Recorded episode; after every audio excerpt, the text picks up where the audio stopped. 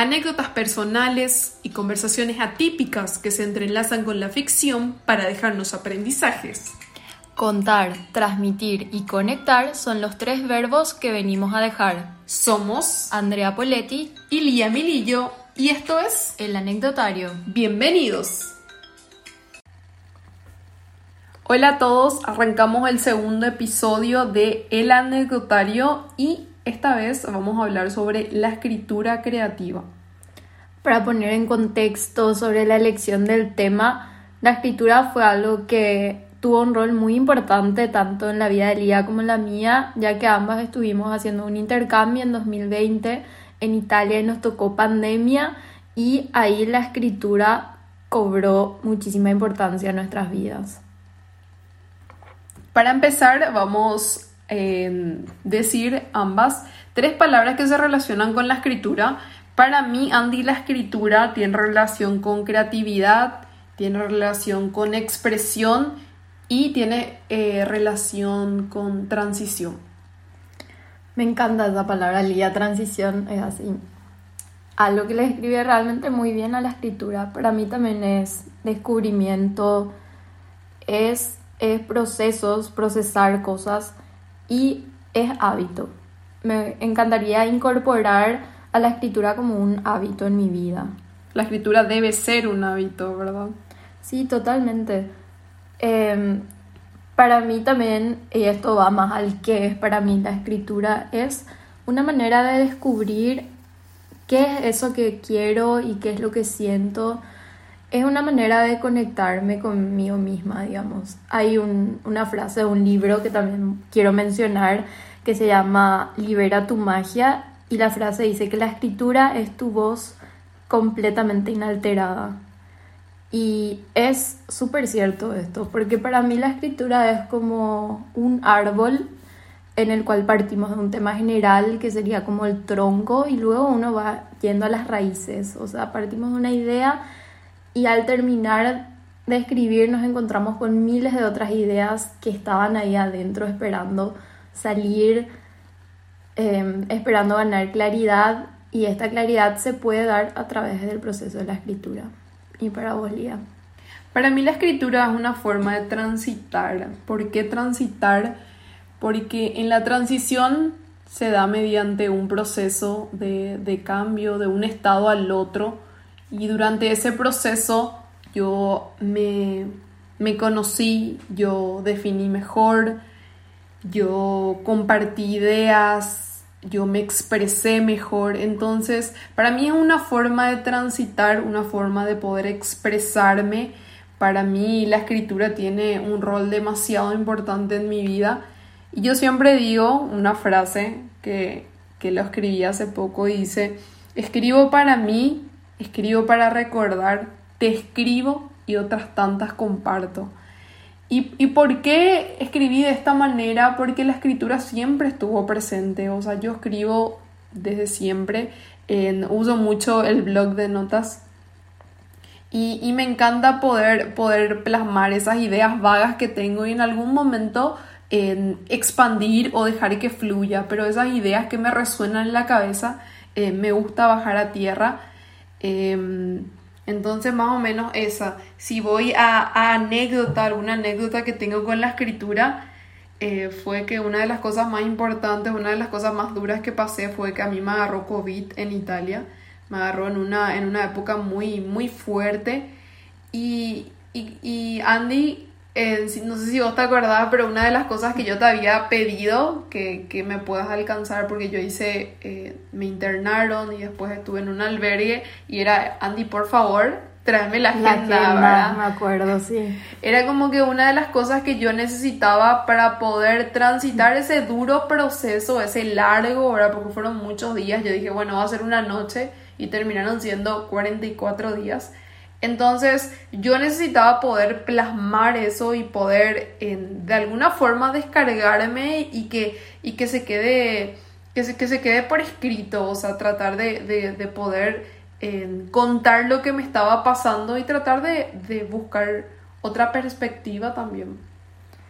Claro, em, Yo recuerdo eso, vos me pediste traerme la agenda, fue así, una necesidad era en ese momento, como capturar también todo eso que estabas viviendo, creo yo, porque eso es lo lindo de escribir, que vamos capturando nuestra esencia y luego releemos, y a vos te habrá pasado, o sea, releer es como, wow, todo lo que pasamos.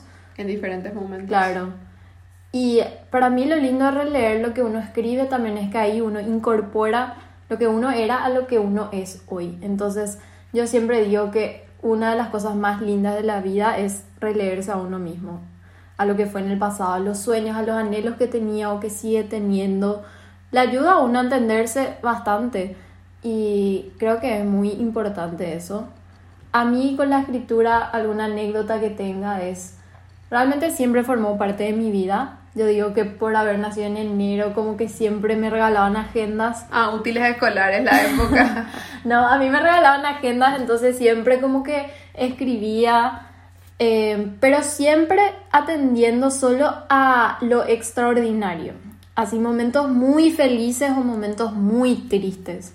Nunca escribí como un hábito, como un en el día a día, que es lo que al día de hoy y a partir de esa cuarentena que tuvimos allá, sí intenté incorporar, porque me di cuenta de todas las cosas cotidianas que podían ser transformadas a través de la escritura si prestábamos atención. Cualquier cosa podía ser un tema o cualquier escena que veíamos podía ser, podían ser como personajes para un relato.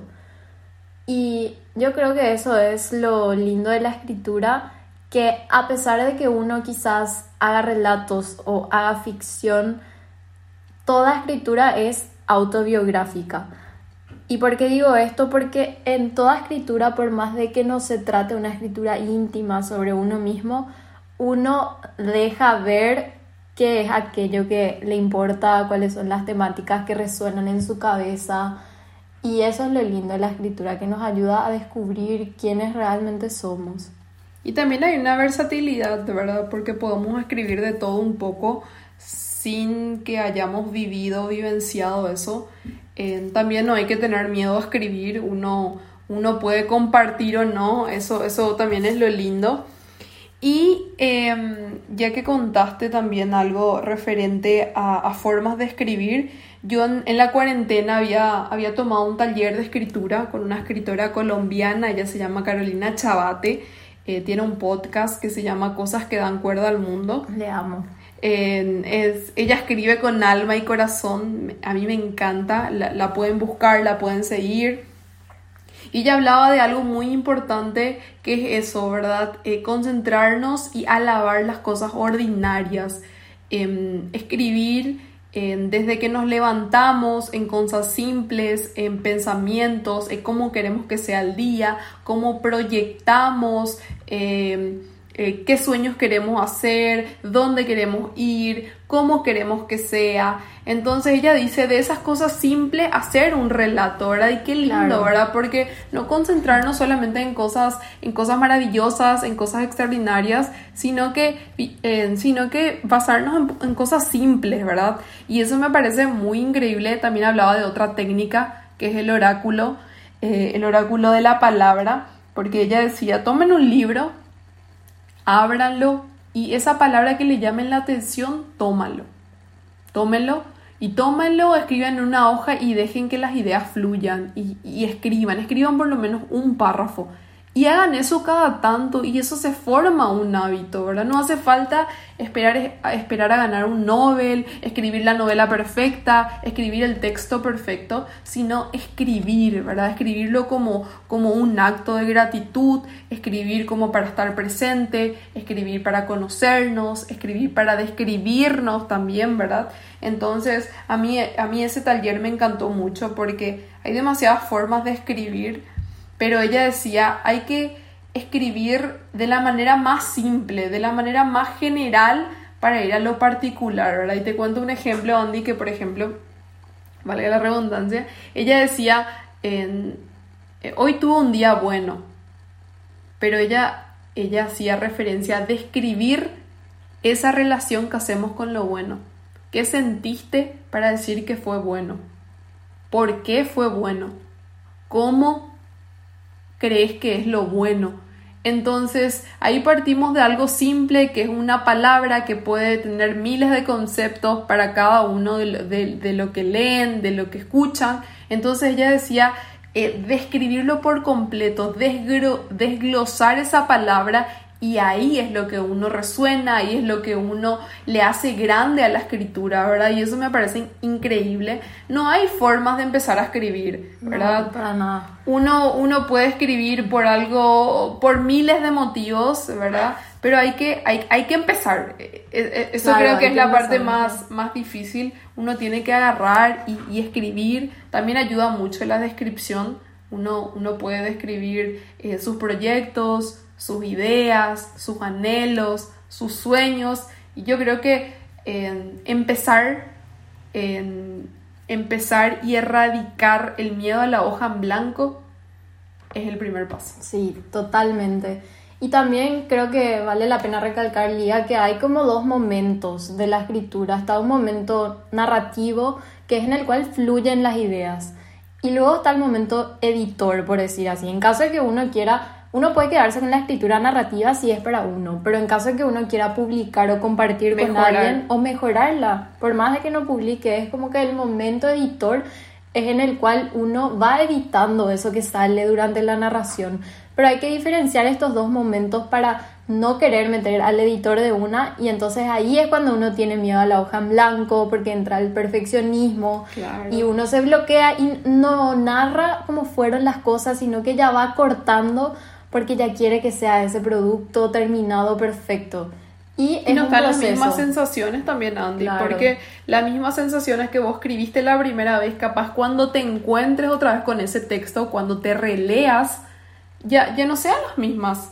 Claro, totalmente. O sea, la escritura también lo lindo que tiene es que, que es, te ayuda a estar muy presente, muy consciente de lo que pasa en tu vida. Por eso es que intentamos incorporarla como un hábito y hacerla en el día a día también como una manera como de vivir mejor, de sentir más gratitud, de estar más presentes, más conscientes, de ver qué es lo que hay a nuestro alrededor, de atender más a esas pequeñas cosas. Y, y es súper importante lo que estás diciendo porque si nos pusiéramos a pensar, lo extraordinario está lleno de cosas ordinarias, ¿verdad? Entonces Totalmente. tendríamos que pensar más. Eh, otra cosa que, yo quiero contar hablando de hábito es que yo me había internado en cuarentena. Yo tuve COVID en Italia, eh, fueron días súper largos. Y una de las cosas que a mí me ayudó a, a sobrellevar es que yo escribí, tengo registrado los 44 días, ¿verdad? Y hoy me releo y no soy la misma Lía que tuvo cuarentena. Las sensaciones, las emociones, la percepción de mi realidad no era la misma, ¿verdad? Pero qué lindo poder leernos y poder saber que en ese momento eh, yo vivencié así y yo, yo me proyecté así, yo estaba eh, sintiendo eso. Entonces es algo súper lindo, ¿verdad? Yo, em, para mí la escritura es demasiado importante, eh, cobró no, no sé si cobró o, o revivió, ¿verdad? En una de las facetas eh, más sensibles, ¿verdad? Que me parece una, una de las formas más lindas de escribir. Entonces, Andy, antes de, antes de cerrar, eh, me gustaría que vos nos cuentes algunas ideas, mensajes o una forma que le podamos decir a, a la gente que nos está escuchando cómo iniciar a escribir, cómo iniciar para escribir. Y no hay ninguna receta, realmente es un camino muy personal, pero es poner esa idea en el papel en blanco, como ya dijiste antes, sin miedo, animarse y poner esa idea que todo el tiempo resuena en nuestra cabeza y ahí ir desglosándola. Y para vos, Lía, ¿cuál sería una idea que querés dejar? A mí me gustaría dejar en claro que la escritura nos ayuda a a estar presentes, ¿verdad? Que, que eso sería lo importante, de que vos te puedas levantar en el día, poder escribir cómo querés que sea tu día, qué es lo que querés, cómo te gustaría proyectarte. Eso nos va a ayudar a, a, poder vivir mejor y poder expresarnos porque vamos a estar en armonía en nuestra realidad con lo que realmente queremos. Entonces, a mí personalmente eso me ayudó mucho, mucho. Entonces, recordar de que la palabra es el puente para sentir, para soltar y también para avanzar. Totalmente. Amé la frase del final. Y bueno, si llegaron hasta acá, muchísimas gracias por escucharnos y de verdad esperamos que hayan podido conectar con alguna de las ideas que fuimos dejando en, en este episodio y nos vemos en el próximo. Esto es el anecdotario.